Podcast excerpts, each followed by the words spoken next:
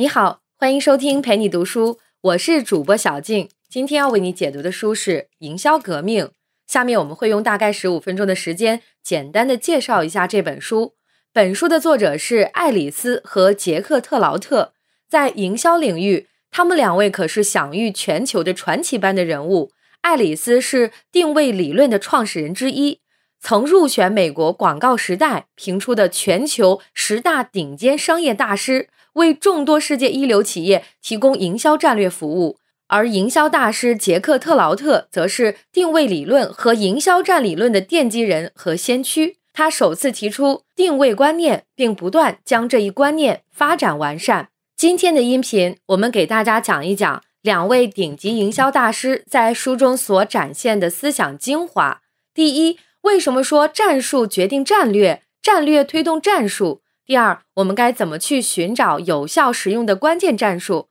第三，我们将战术提升转化为战略进行营销。第四，当前战略不奏效时，如何进行有效的调整？我们先来看看为什么说战术决定战略，战略推动战术呢？在讨论这个问题之前，我们有必要先来看看作者是如何定义战术和战略的。《营销革命》这本书里，作者提出。战术是一个具有竞争性的心智切入点。所谓心智切入点，就是进入顾客内心、抢占顾客心智的差异化的竞争优势。怎么理解战术是一个具有竞争性的心智切入点这个定义呢？可以这样说：战术必须在整个市场环境中具有竞争力，不可以随意被复制和取代，同时还要快速在顾客的心智中抢占优势位置，进而促进营销规划有效运作。作者关于战略的定义：战略是一致性的营销方向，也就是说，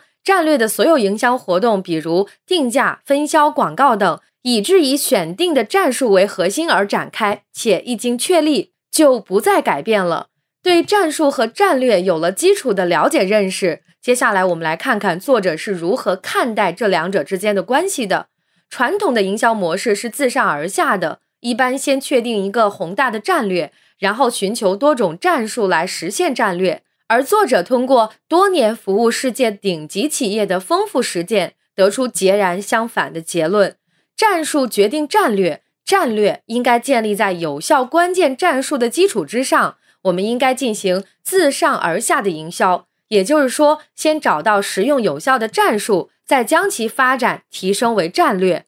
为什么作者说战略决定战术这个观点有问题呢？营销革命里提到了三点：第一是它会导致人们执着于战略，忽视那些与既定战略无关的机会。二十世纪五十年代，通用电气的战略是与 IBM 等大型计算机公司竞争，进军大型计算机市场，但却因此忽略了差异化的竞争机会，并未在高端市场领域推出超级计算机，或在低端市场上推出个人计算机。结果。既定的战略未达到理想的效果，造成了巨大的资源浪费，也让差异化的竞争机会悄悄溜走了。第二是，我们无法预测未来的趋势变化，因此长期战略规划的价值大打折扣。比如，一九一七年就有预测说，美国的石油储备只能维持二十七年，然而直到现在，一百多年过去了，石油储备还没用光。第三是，如果由战略衍生出战术，一般会采用很多不同的战术来支持战略，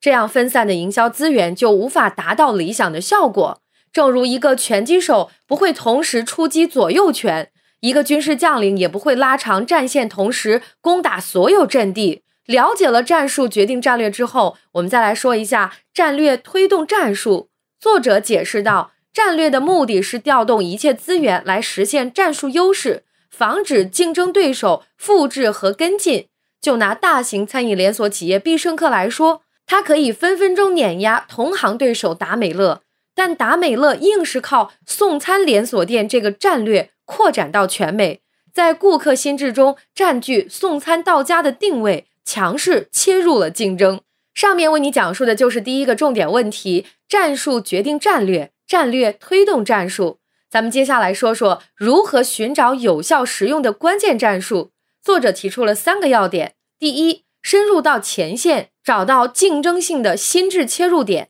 第二，运用业务聚焦的关键方法，发展有效的战术。第三，要想找到最好的战术，就要击中对手在顾客心智中的弱点。我们先来说第一点，深入前线，找到竞争性的心智切入点。我们要清楚，深入前线不是为了证实已有的决定，而是以开放的心态去接触现实，用心观察，获取足够的信息。营销的前线不在实体终端，而是在潜在顾客的心智里。把自己放在潜在顾客的位置上去探究他们是如何思考的，多问几个为什么，比如问问他们为什么买这个牌子的牛奶，为什么不选另一品牌。接下来我们来说说第二点，作者在书中提出要运用业务聚焦的方法进入顾客的心智，发展有效的战术。在市场营销中，企业通常的做法是分散人力、金钱、时间等资源。基于公司名和品牌名进行品牌延伸，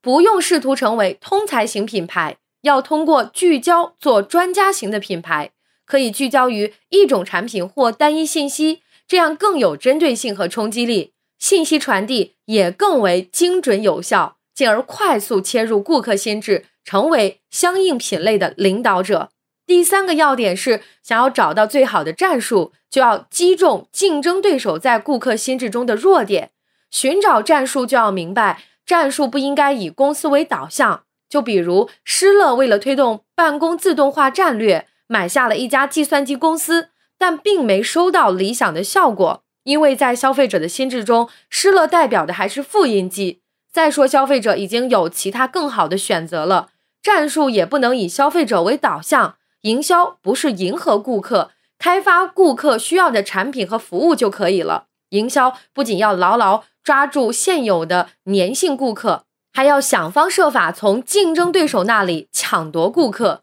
作者认为，正确的做法是战术要以竞争为导向，以竞争为导向的战术是那些可以切入竞争的战术，这种战术就能有效击中对手的弱点，对手无法复制。或复制起来困难重重，这样我们就有时间去抢占顾客的心智。讲完了第二个问题，接下来我们来看看如何将战术发展提升为战略。换句话说，就是如何基于战术构建战略。关于这个问题，作者在这本书中提到了两个要点：第一，如果将战术转化为战略，就要进行多方面的变革；第二是将所有的资源都投入进来。自下而上的构建战略，并通过快速行动获得领先优势。下面我们来一点一点进行说明。先来说说第一点，通过改革来将战术转化为战略。市场是不变的，不要幻想着改变外部环境，要接受顾客心智中的既定事实，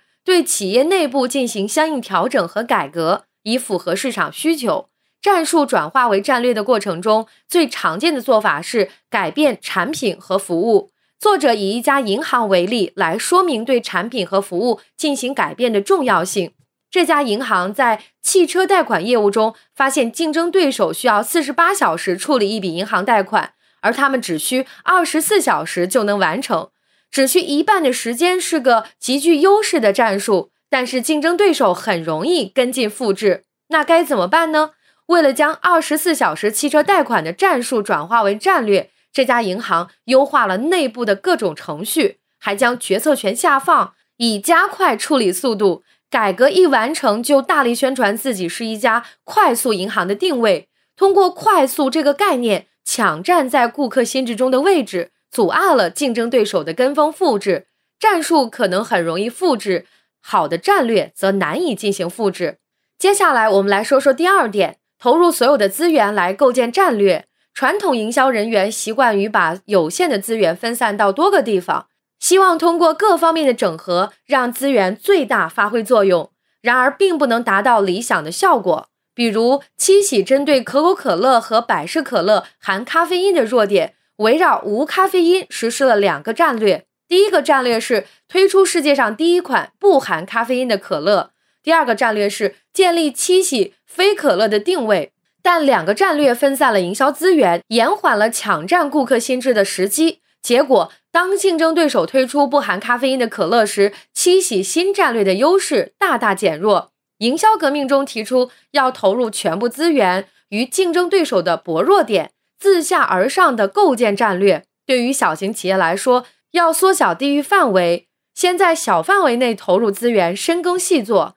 再以点带面，在全国范围内发展。而对于大公司来说，管理层往往把资源分散到大量的项目上，这种做法收效甚微。好的做法是把所有的资源投入到具有突破性的项目中，以实现远超预期的收益。除了投入资源，还要以快速的行动夺取具有压倒性优势的市场份额，占据顾客心智中的第一这个好位置，获得领导地位。一旦成为行业第一，保持下去就容易了很多。就比如手机行业的苹果，出行行业的滴滴，空调行业的格力等等，通过颠覆性的创造和资源上的全力投入，在激烈的市场竞争中存活下来，并成为第一，也成为了大部分人心中的首选。说完了第三个问题，接下来我们再来看看最后一个问题：如果既定的战术和战略远远达不到预期时，那该如何进行调整？有时候，营销因为各种原因没有成效。面对这种情况，作者提出要及时终止行为，减少损失。赢得战争的战略通常一开始就能看到成功的征兆，没有成功的征兆却不断投入大量的人力和金钱，等待微乎其微的希望是不明智的。这时候需要做的就是调整布局，转换新的战术，再把它发展为战略，在其他项目中获得成功。书中作者提到，成功的战术转化主要有四种形态。第一种形式是转移目标群体，不仅可以跨性别转移，还可以跨越不同年龄层转移。万宝路香烟本来就是女士香烟，但没有成功，后来转移焦点，以男士为目标群体，启用荷尔蒙满满的西部牛仔形象，取得了显著的营销效果，成为世界顶级香烟品牌。第二种形式是转移产品。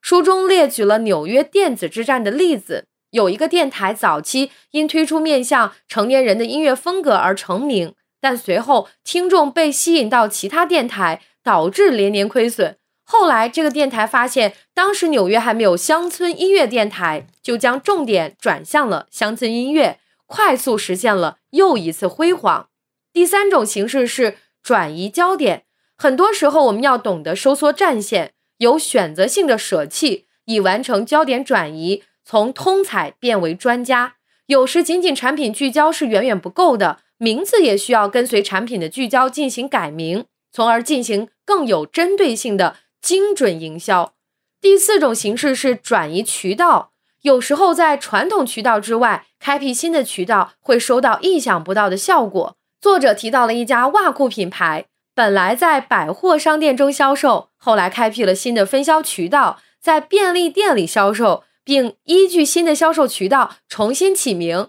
还改变了运送和储存的方式，获得了巨大的成功。以上就是营销革命的主要内容。感谢关注陪你读书，欢迎点赞分享，同时可以打开旁边的小铃铛，陪你读书的更新会第一时间提醒你。我是主播小静，我们下期再会。